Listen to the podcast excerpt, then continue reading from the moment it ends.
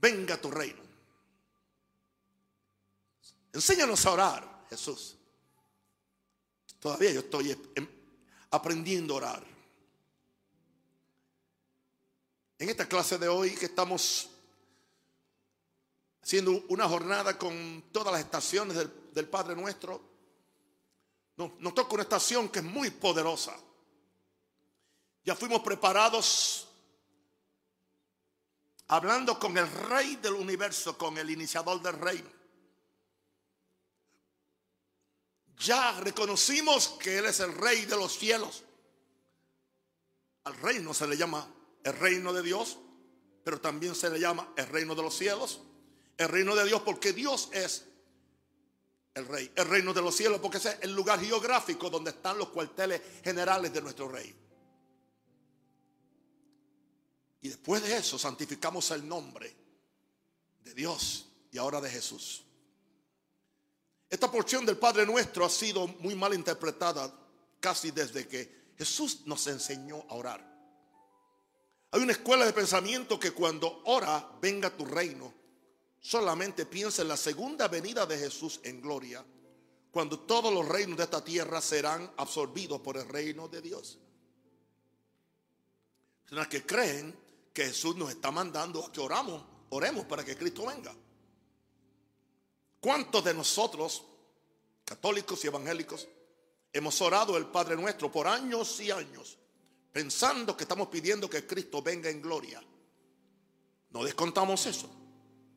Gloria a Dios que en los últimos 10 años, y esto lo dije en el, en el, en el 2003 creo, el Espíritu Santo ha traído la revelación de que la manifestación del reino de Dios es más que un evento futuro en el plan, profético de Dios. El reino de Dios es una manifestación para tu vida diaria, hermano y hermana. Es una manifestación para tu vida diaria.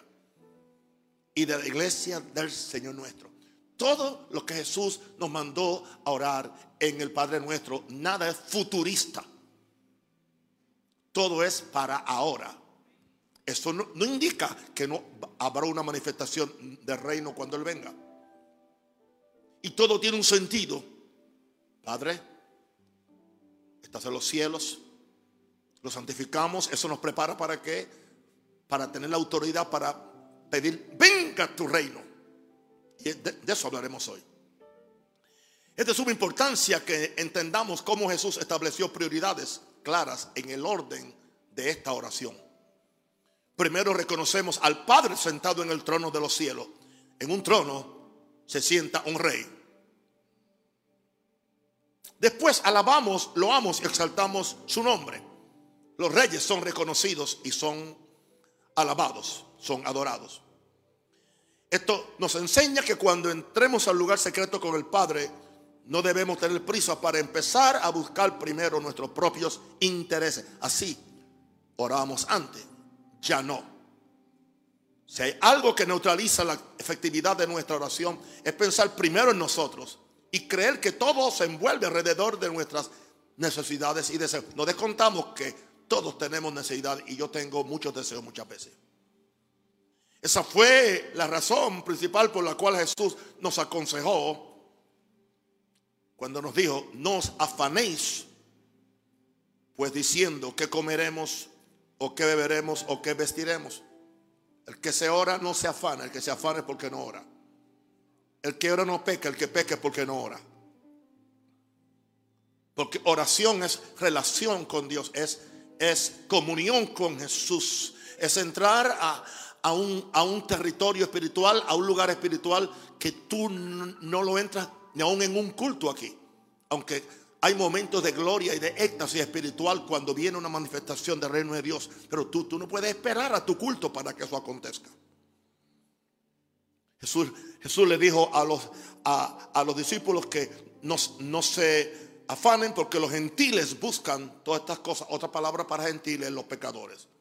Pero vuestro Padre Celestial sabe que tenéis necesidad de todas estas cosas. Él sabe.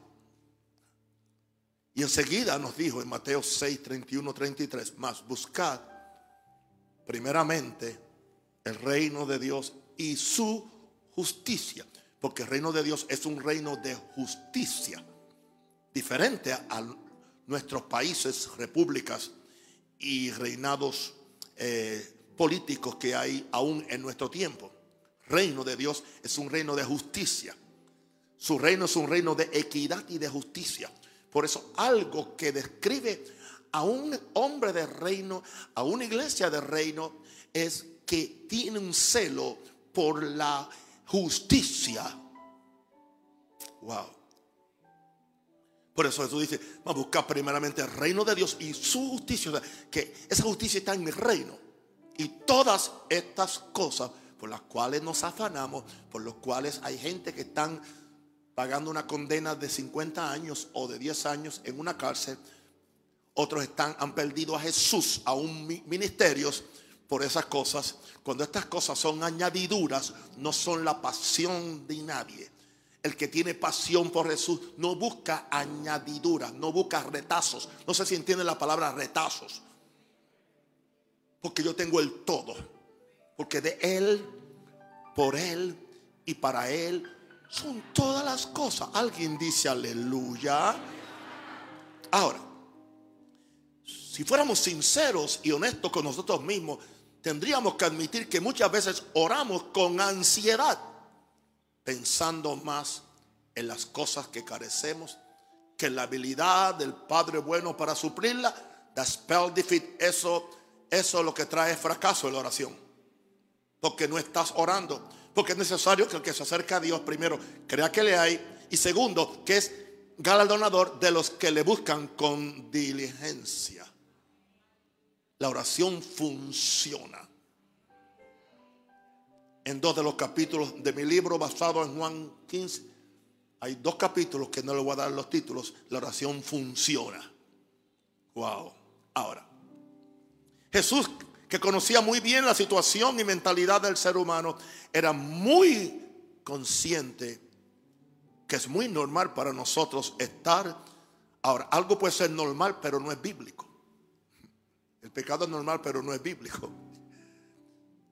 La preocupación es normal, pero no es un fruto del Espíritu. Era muy consciente que es muy normal para nosotros estar en ansiosa inquietud como si la inquietud y el afán trajera la solución. Nunca lo ha hecho. Sin realizar que con el afán y la ansiedad, ¿sabe lo que hacemos? Matando nuestra fe. Donde hay fe, no hay ansiedad.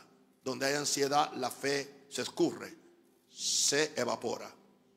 Ahora, es solamente cuando buscamos el reino de Dios en primer lugar, que es un lugar de fe, que seremos libres de la ansiedad, porque estamos ante la presencia del rey.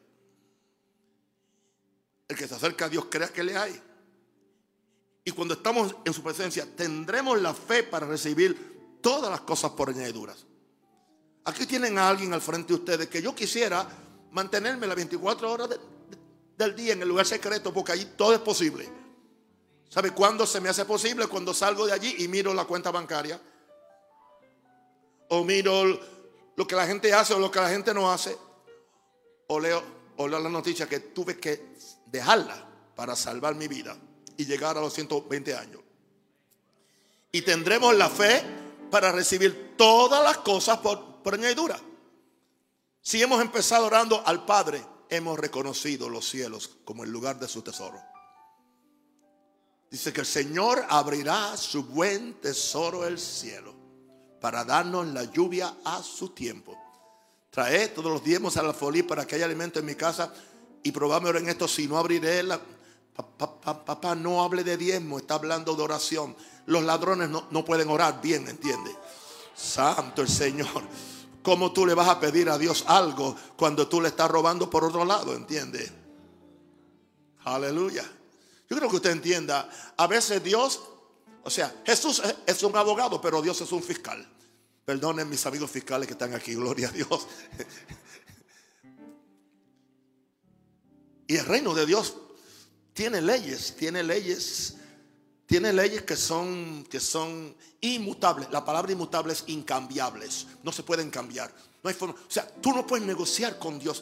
Hay gente, yo no sé, hay pastores que eh, enseñaron a que negociemos con Dios. Vamos y nos ensuciamos el pecado y entonces vamos a arreglarlo, arreglarlo con un pacto de 500 dólares. Eso no arregla nada. Solamente la sangre de Cristo y el arrepentimiento es el que te puede llevar a Dios. Alguien diga aleluya. Wow, wow, wow, wow.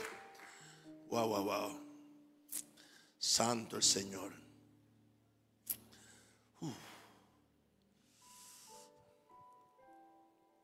Solamente cuando buscamos el reino de Dios en primer lugar que seremos libres de la ansiedad, tendremos la fe para recibir las cosas por, por, añadidura.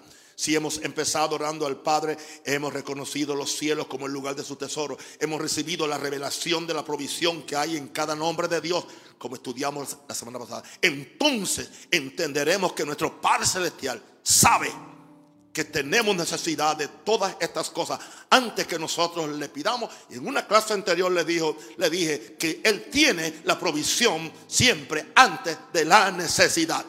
No hay necesidad que no venga uno de sus hijos, que un padre que no le falta nada no tenga ya la provisión. Por esta razón es que solo después que santificamos el nombre de Dios, que estamos listos para hacer esta poderosa petición. Venga tu reino. Let your kingdom come. ¿Por qué? Porque el reino manifiesta todo lo que el, el nombre ha conseguido. Usamos el nombre.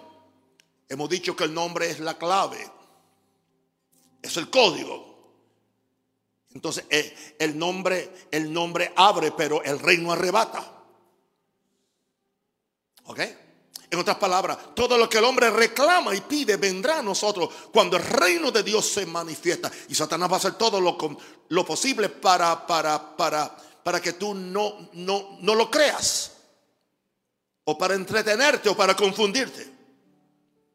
Esto no se puede comprender hasta que se, hasta tanto sepamos qué es el reino de Dios y cómo opera. Veamos qué es el reino de Dios. El reino de Dios es el dominio es el gobierno, es la autoridad, es el poder y toda la provisión del reino de Dios es el dominio, el gobierno, la autoridad, el poder y toda la provisión de Dios. Es el lugar espiritual donde el rey ejerce su dominio y su majestad. En los países que tenían monarquía, encima del rey no había más nadie. Cuando no, cuando existía la monarquía, que aún no estaban los sistemas democráticos. Bueno, después del rey Jehová no hay uno más alto que él. Él está sentado en, el lugar más alto del, del, universo y a su lado está Jesús, a quien también se le dio un nombre que es sobre todo nombre, para que en el nombre de Jesús se doble todas rodillas de los que están en los cielos, en la tierra y debajo de la tierra. Veamos el reino de Dios como el lugar espiritual donde el rey ejerce su dominio y su majestad desde su trono. Es evidente que un gran segmento del, cristianismo no ha entendido que Jesús vino a esta tierra algo más que morir por los pecados de la humanidad. No menoscabamos la gran obra de la redención por medio de la sangre de Cristo. Es vital, es crucial. No podemos limitarnos a recibir solo el perdón de nuestros pecados y esperar la segunda venida de Jesús en gloria. Es tanto así que la razón por la cual nuestros pecados son perdonados es para facilitarnos entrar en el reino. Porque el que no nace de nuevo no puede entrar en el qué? Ah, no dice el cielo, al reino. Oye eso. ¿Qué es lo que hace la sangre de, Cristo? Te, te, quita el complejo de identidad que tú no, que tú eres un, un foráneo, un extranjero en el reino de Dios y que tú no calificas. Porque en el momento que tú naces de nuevo y tienes esa conciencia interna que eres hijo de Dios, ya tú sabes que mi padre es un rey. Si mi padre es un rey, dime quién yo soy. Amén. Si mi padre es un rey, aunque no sea rey, tan siquiera soy un príncipe. Con eso me basta a mí. Wow. Ahora, es cierto que nuestro padre Adán pecó y Necesitamos desesperadamente ser redimidos de la culpa, poder y presencia del pecado por medio de la sangre de Cristo. Pero no podemos olvidar que juntamente con la rebelión del pecado, Adán perdió el reino. el reino de Dios es eterno, no empezó hace dos mil años. No empezó con Jesús en la tierra. Tampoco empezó cuando Jesús lo predicó por primera vez. No podemos olvidar que juntamente con la, la, rebelión del pecado, Adán perdió el dominio y la autoridad de la tierra. Adán era algo así como un virrey durante el tiempo de las colonias españolas, que eran la mayor parte de nuestros países en Latinoamérica. Eh, en cada país o, en cada sección de alguna colonia había alguien que se encargaba de los asuntos del, rey, se llamaba el virrey, porque él ejercía dominio sobre las colonias juntamente bajo el rey de España. ¿Sabe lo que somos nosotros? Virreyes. Usted no solamente se entiende un un, pecador salvado por gracia. Es un término que es mentira porque uh, yo, yo no soy pianista. Yo puedo tocar algunos acordes, pero yo no soy pianista. Por lo tanto, puedo cometer algunos pecados, pero no soy pecador. Esa, no soy experto pecando y no sé pecar y no quiero pecar. Para mí el pecado es más debilidad o accidente. Y si estoy endemoniado sería rebelión. Oro, a Dios que no lo esté. Por eso necesitamos desesperadamente ser redimidos de la culpa, el poder y presencia del pecado, porque el pecado nos quita la autoridad, nos hace sentir infelices, indignos ante Dios. Y no importa que tengamos el título de hijo de Dios, nos descalifica, afecta nuestra conciencia interna, afecta nuestra imagen interior. Adán era el representante legal del reino de Dios en la tierra. Recuerde eso, apúntelo por favor. Satanás que siempre ha querido el reino de Dios. Primero empezó en los cielos cuando empezó la gran rebelión cósmica de Satanás cuando quiso quitar a Dios del trono. Subiré al trono, dijo, y me sentaré a los lados del norte. Cuando él ve que Dios empieza un nuevo reino en la tierra, Satanás puso los ojos en ese hombre y esa mujer. Por alguna razón descubrió que se le hacía más fácil llegar al hombre por medio de la mujer y las cosas como que no han cambiado. Y yo no soy antimujer, yo soy un defensor de los derechos de la mujer y de los niños. Pero la verdad bíblica hay que decirla, aunque las feministas me apedreen. ¿Y qué fue lo que hizo el diablo? Voy a quitarle el reino a quién? A Adán y a Eva, porque los dos, los dos, los dos gobernaban. Quiero decirles eso también a, a mis hermanos varones. Los dos gobernaban. Ambos fueron bendecidos por Dios. No solamente el hombre fue bendecido.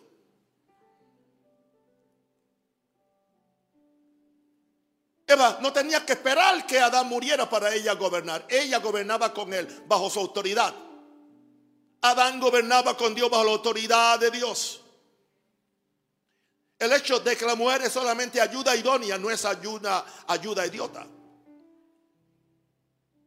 A que lo ayuda a gobernar, a que lo ayuda a dominar. Pero al fin de cuentas la autoridad mayor la debe tener el hombre, la debe ejercer en el hogar sobre los niños. Hay hombres ausentes, cobardes, que no pueden ni enfrentarse a un profesor que está abusando y que está siendo injusto con sus hijos. No, ve tú, arregla eso. Se rompe algo en la casa, ¿quién sale a pelear con el vecino? La mujer.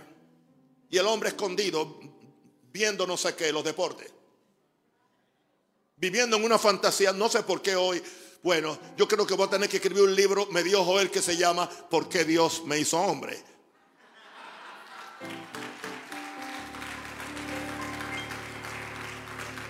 Les amo, querido. Satanás tuvo éxito en impedir que el reino llenara toda la tierra como, como era el diseño original de Dios. Hinchar la tierra, llenar la tierra. El sueño de Satanás es establecer su reino, un reino paralelo en oposición al reino de Dios. Y él no ha cambiado de opinión, y él no ha cambiado. Toda la persecución que tú y yo tenemos no es otra cosa que el afán del diablo, su ansiedad por ser reconocido como rey y como Dios. Ese sueño se hizo realidad al Satanás lograr que el hombre actuara independientemente. El, problema es ese espíritu de independencia contra su creador. Tiene que salir de nosotros. Y como único tú lo cultivas es en una vida continua de oración cada día. Si no, te deslizas muy fácilmente. Y mientras más éxito tienes, más fácil es. es. Es cierto que Dios siempre tuvo hombres que en una medida limitada traía la manifestación de su reino a la tierra por medio de la oración y una vida recta, pero no fue hasta que Jesús vino a esta tierra que el reino regresó en su total manifestación. Veamos en Marcos 1, 14 al 15. Por, por favor. Que uno de los primeros mensajes de Jesús establece esto bien claro. Dice la escritura, Marcos 1.14, después que Juan fue encarcelado, Jesús vino a Galilea predicando el Evangelio del reino de Dios. La palabra Evangelio significa buenas noticias. Predicando las buenas noticias del reino de Dios. Diciendo, el tiempo se ha cumplido y el reino de Dios se ha acercado. Ahí viene la oferta de Jesús a ellos y también a nosotros hoy. Pero hay que hacer dos cosas para empezar a incursionar en ese reino. Primero, arrepentíos. Arrepentíos es una palabra en el griego que viene de la palabra metanoia, que puede significar cambio de mente o cambio de mentalidad. Pero de acuerdo a lo que vemos en la Biblia acerca del arrepentimiento, tanto en las palabras de Jesús como en las palabras de los otros escritores, arrepentimiento es más que un cambio de mentalidad, es un cambio de dirección, es un cambio de conducta. Es una decisión de, arrepentirme, o sea, de cambiar mi vida, muchas veces con dolor, muchas veces con, con lágrimas, muchas veces con, sufrimiento ante Dios, porque el Espíritu Santo nos trae convicción de pecado y esa convicción nos hace, nos hace sentir dolor ante Dios por nuestra rebelión.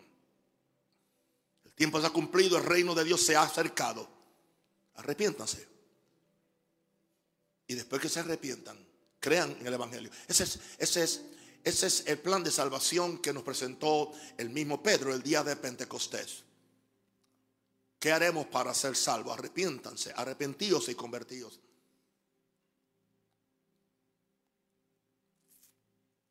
Y sean bautizados en agua. Ya que el bautismo en agua es, una, es, es la segunda decisión que indica que tú has, has, creído que cuando tú entras a las aguas del bautismo, ahí, baja, ahí tú dejas toda la vieja criatura y no debes resucitarla. Prohibido pescar los pecados que ya tú ahogaste.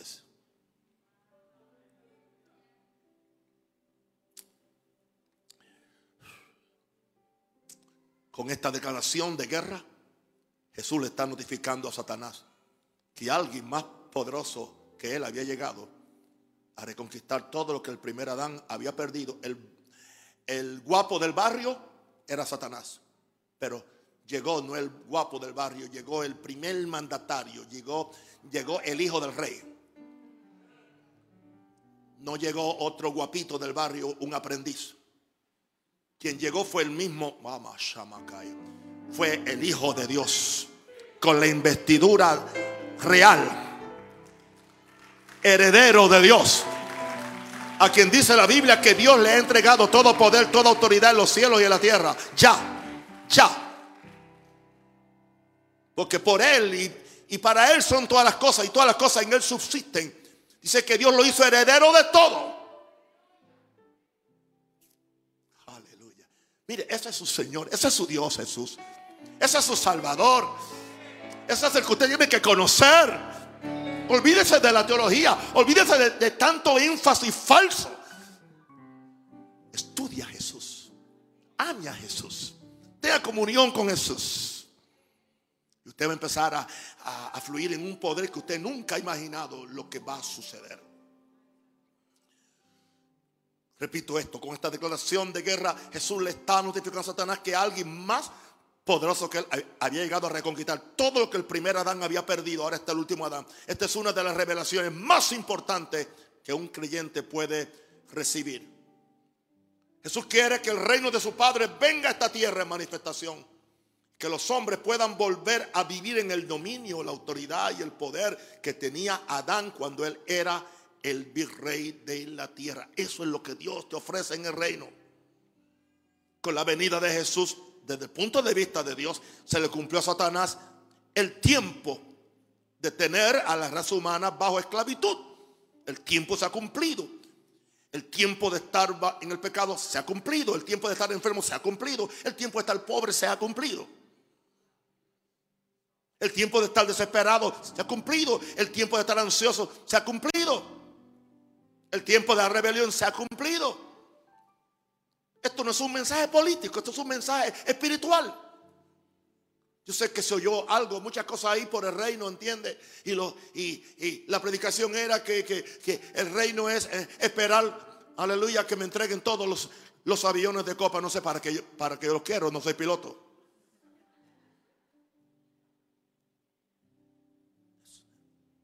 Es algo más que eso. Wow. Se le cumplió el tiempo a Satanás. El reino se ha acercado. Y cada hombre y mujer tienen el potencial de vivir otra vez en una nueva dimensión del reino de los cielos.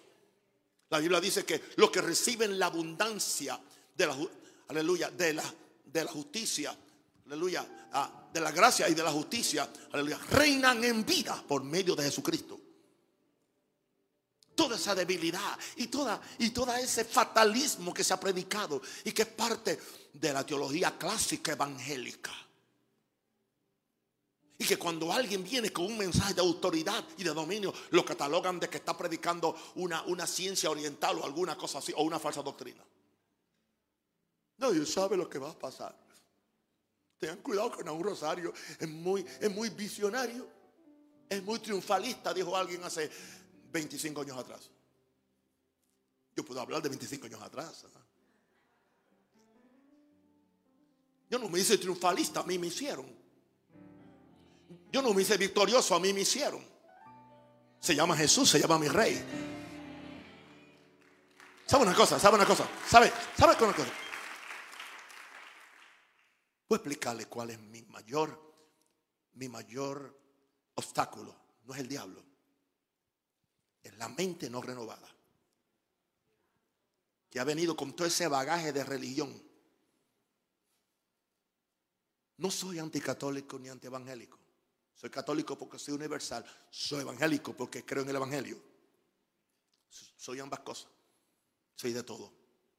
Menos pecador. Pero ¿qué ha pasado con la teología católica de la pobreza y de la miseria? ¿Y qué ha pasado con la teología evangélica del fracaso y del sufrimiento y de todo esto? Es una excusa para no ejercitar la autoridad que Dios, nos ha dado. Hemos permitido que el diablo haga lo que le da la gana. Con todo respeto, hay pastores que no tenían que morirse en la pandemia. Y yo no estoy aquí para juzgar a nadie. Nunca he hecho eso. He orado por muchos y muchos se han sanado. Lo que será, será. Nadie entiende los planes de Dios.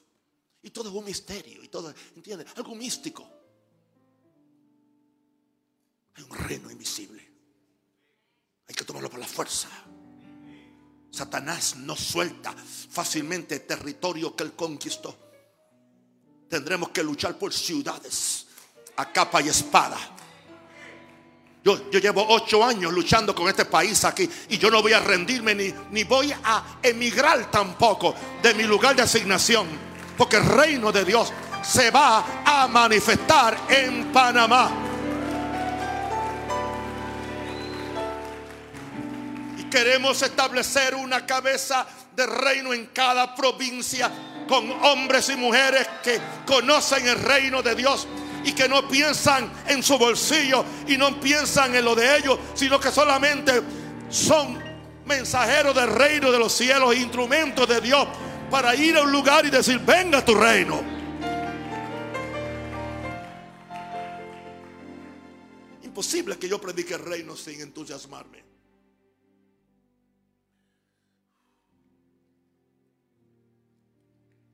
El hecho de que Jesús nos enseñó a orar, venga a tu reino, indica que aunque Jesús hizo posible el regreso del reino de Dios a la tierra, ahora cada creyente tiene que pedir el reino en oración para que todas las bendiciones de ese reino se manifiesten. Esto fue lo que Jesús le manifestó a Pedro cuando le habló de la iglesia que él edificaría después de su muerte y resurrección. Vamos conmigo a Mateo 16, versículo 19. Después que Pedro dijo quién era Jesús, después que tuvo la gran revelación, tú eres el Cristo, el Hijo del Dios viviente. Después que Jesús le dijo, y a ti te daré las llaves del reino de los cielos. Así que el reino de los cielos tiene llaves, plural. Y todo lo que atares en la tierra será atado en los cielos. Y todo lo que desatares en la tierra será desatado en los cielos. Hay otra posibilidad de acuerdo al idioma original. Que es la siguiente. A ti te daré las llaves del reino de los cielos. Y todo lo que atares en la tierra porque ya fue atado en los cielos. Y todo lo que desatares en la tierra ya fue desatado en los cielos por Dios. Ahora nos toca a nosotros. No importa cuál sea la interpretación, empieza en la tierra el asunto. No importa que el cielo ha desatado tu salud, tú tienes que desatarla en la tierra. No importa que el cielo ha, atado ese demonio, tú tienes que atarlo en la tierra, porque en la tierra la autoridad la tienes tú. En el cielo Dios la tiene, en la tierra se le ha entregado a la iglesia. No sabemos eso, ¿no? Y aquí os doy potestad para hollar serpientes y escorpiones y sobre toda fuerza de enemigo y nada no, no le tengas miedo a la autoridad que Dios te dio. Es para que la uses.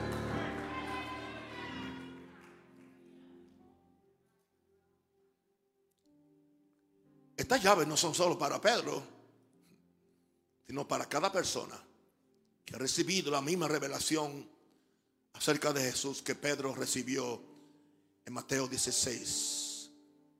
La revelación fue, tú eres el Cristo, tú eres el ungido, tú eres el Mesías. Eres el hijo del Dios viviente. ¿Y quién es ese? ¿Y quién es ese Dios viviente? El rey del universo. ¿Y quién es Jesús? El heredero de ese rey, que a él también lo hace un rey. Esta declaración de Jesús a Pedro indica qué nivel de autoridad podemos tener en oración. Creo que todavía no hemos explorado una milésima parte de lo que todo esto significa. Hay llaves para abrir el reino de los cielos. La oración es una de ellas, no es la única. Por eso oí miles de veces a mi papá predicar que la oración es la llave del reino de los cielos. Otra de esas llaves es el nombre de Jesús. Esto explica por qué después de santificar el nombre, oramos, venga tu reino podríamos decirlo en esta forma, en el nombre de Jesús, pedimos la manifestación de todo lo que el Padre posee en el reino de los cielos, venga tu reino. ¿Qué es lo que yo persigo cuando cada día oro, venga tu reino, cuando oro el Padre nuestro? Que reino, dominio, gobierno, autoridad y poder de Dios se manifiesten en mi vida, en mi familia, en mi iglesia y en mi país. Yo oro, Señor, venga tu reino sobre mi vida, venga tu reino sobre mi esposa, venga tu reino sobre mis cuatro hijos, venga tu reino, aleluya, sobre mi, mis yernos y nueras, venga tu reino sobre mis nietos, venga tu reino sobre mi familia, venga tu reino sobre mi iglesia, venga tu reino sobre mi país y tengo dos por los cuales orar. Que el reino de Dios venga, que se imponga, que prevalezca, se establezca en cada área de mi vida. Vengo orando eso muchos años. Que la justicia, paz y gozo del reino de, los cielos se manifiesten en, mí y sobre cada persona por la cual yo oro. Dios nos libre de tomar ningún crédito o ninguna gloria por lo que pasa. Pero hermano, algo ha sucedido con Panamá. Tenemos a todos nuestros países vecinos inundados con, con ese nuevo demonio del COVID-19 y nosotros estamos muy bien.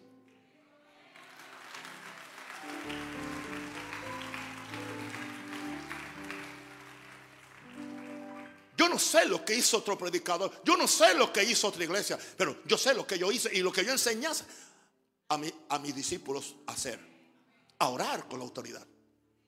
Y cada vez yo reprendo ese demonio. Y yo le llamaba demonio. No, yo no le llamo, yo no le llamo ni el virus chino, yo le llamo demonio. Yo lo vi como un demonio.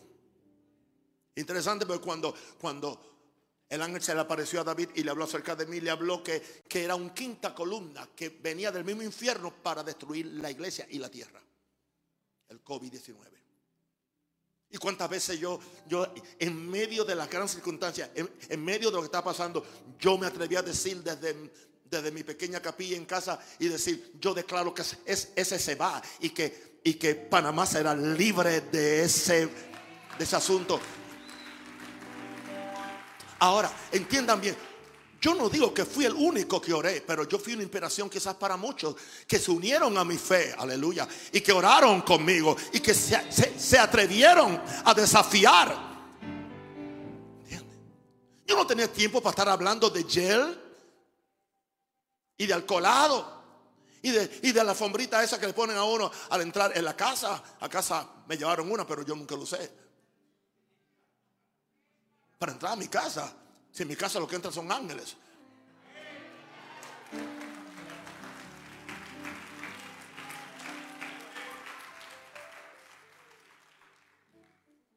Señor.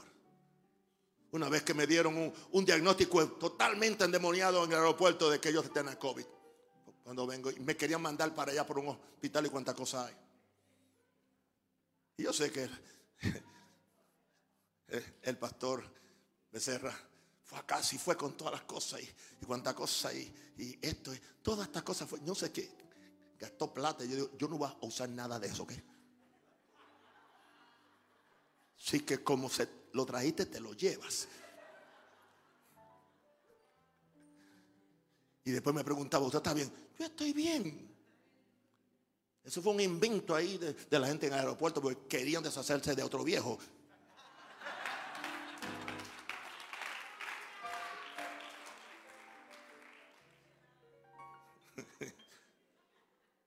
Aún venga tu reino por la mañana.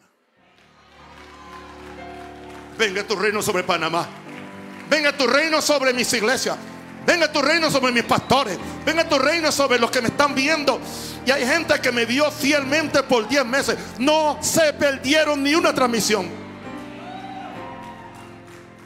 A veces yo durante el día venía y, levantaba algo y de repente todo, el mundo conectado. Como no, no tenían para dónde ir, estaban presos. Está pendiente a ver qué era lo que no un rosario iba a decir. Nada de, de mí es Él.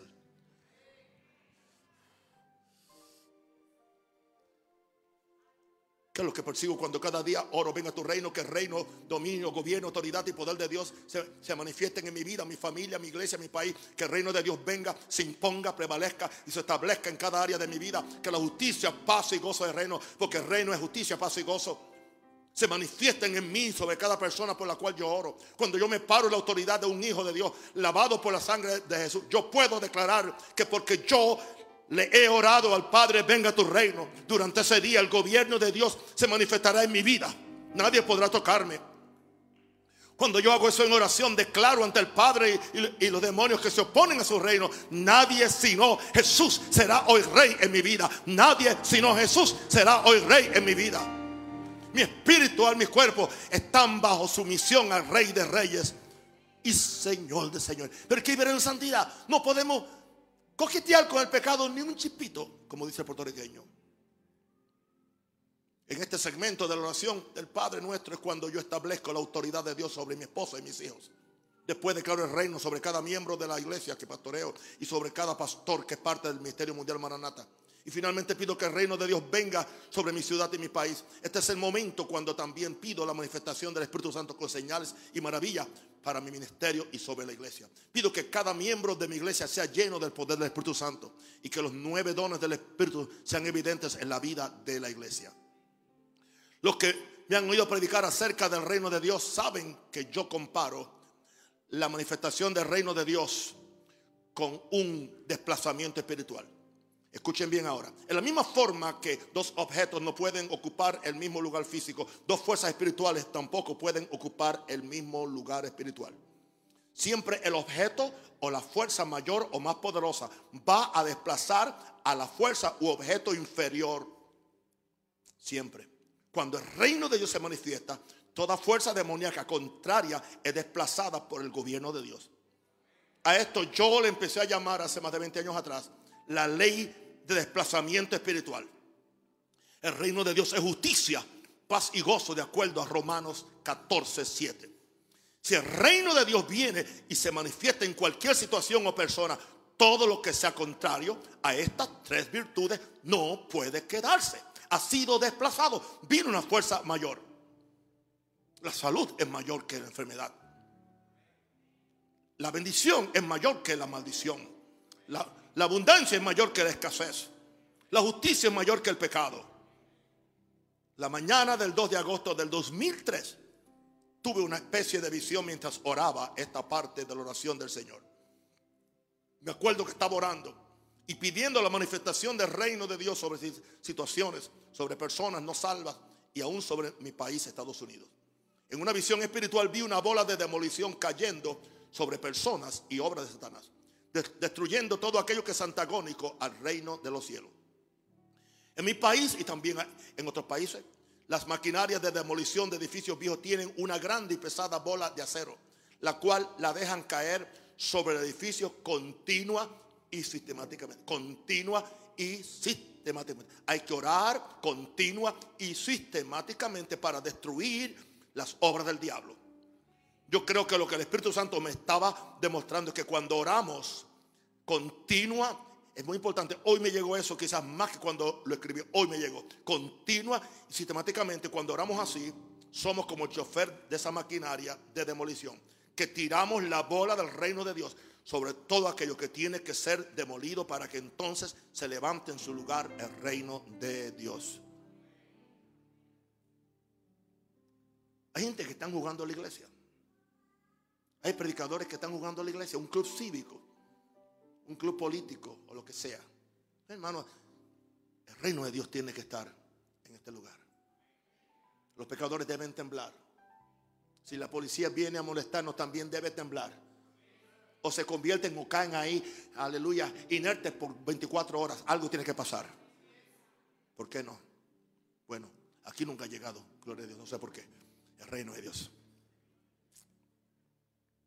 Uh, Señor, no tenga miedo. ¿Ya, alguien le dio miedo? Menciona a policía. No habla de policía. No, sí, yo tengo muchos amigos en la policía. Y me quieren mucho porque yo le digo la verdad. Yo no doy coima, yo doy ofrendas. Pero no para que me liberen de una boleta tampoco. Voluntariamente, a veces estoy en algún lugar y lo veo, tengan para que almuercen. Si todo el mundo hiciera eso, pues ya no había que dar coima.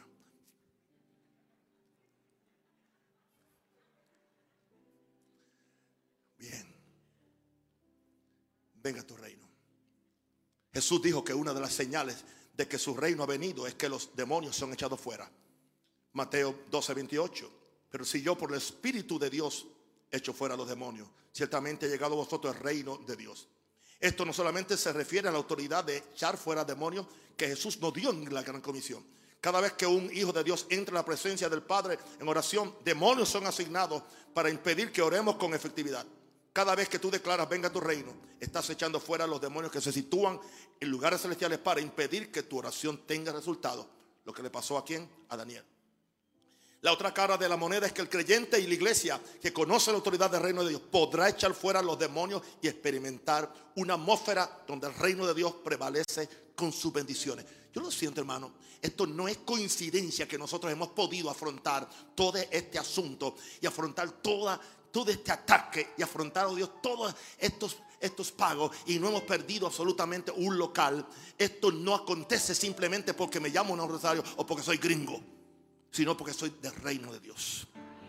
Sino porque, porque he tomado la autoridad y he enseñado a muchos de mis pastores y a muchos de ustedes a que aprendan esto. Wow. Estas son algunas de las manifestaciones por las cuales lloro cuando declaro. Venga tu reino. Que la sanidad del reino se manifieste. Padre, que los demonios no se aguanten ante la presencia del reino. Que los pecadores por los que estoy orando sean salvos que salgan del reino de Satanás y vengan a ser parte del reino de Dios. Que la prosperidad y abundancia del reino de los cielos que la hay venga a esta tierra para suplir nuestras necesidades y para la expansión del reino de Dios a cada nación de la tierra. Yo oro eso. Al fin de esta sección del Padre Nuestro, oro y pido que el reino de Dios se establezca en cada nación por medio de la predicación del Evangelio. Que todas las fuerzas antagónicas del anticristo sean vencidas para que las buenas nuevas del evangelio del reino puedan llegar a cada nación, tribu y lengua. Que todos los enemigos del reino en lugares y posiciones de autoridad sean derribados. Que sistemas políticos y religiosos que se oponen tenazmente a la predicación del evangelio del reino se caigan para darle una oportunidad a los habitantes de ser salvos. Una pregunta, ¿qué hubiera sucedido en el mundo si toda la iglesia hubiera entendido la significación de la oración de Jesús, venga a tu reino, y lo hubiera hecho parte de su ritual y su práctica? Pero ¿qué sucedió? La iglesia se hizo política, política. La iglesia católica se hizo política, la iglesia eh, evangélica se, hizo doctrina, dogma, ortodoxia, teología. La iglesia pentecostal se volvió todo un semillero de emoción y más nada, pura emoción. Yo espero que Dios levante a la gente de Jesús. La gente de Jesús son los que representan a Jesús. La gente de Jesús son los que saben que hay un reino invisible y que ese reino nosotros tenemos la autoridad. Somos hijos de Dios, somos hermanos de Jesús, somos también participantes de la autoridad porque Él nos mandó a que prediquemos el evangelio del reino. No el evangelio de prosperidad, no el evangelio de, salud, el evangelio del reino. Empecé este capítulo diciendo cómo esta oración ha sido limitada a la segunda venida de Jesús.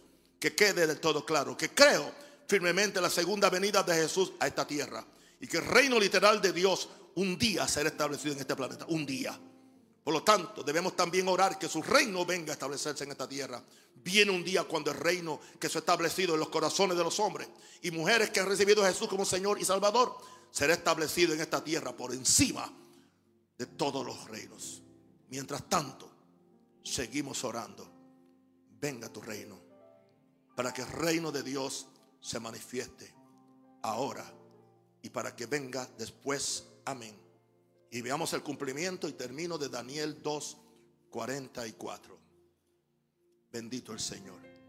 Y en los días de estos reyes, y estamos en ese tiempo, tú nunca sabes cuándo Cristo va a venir.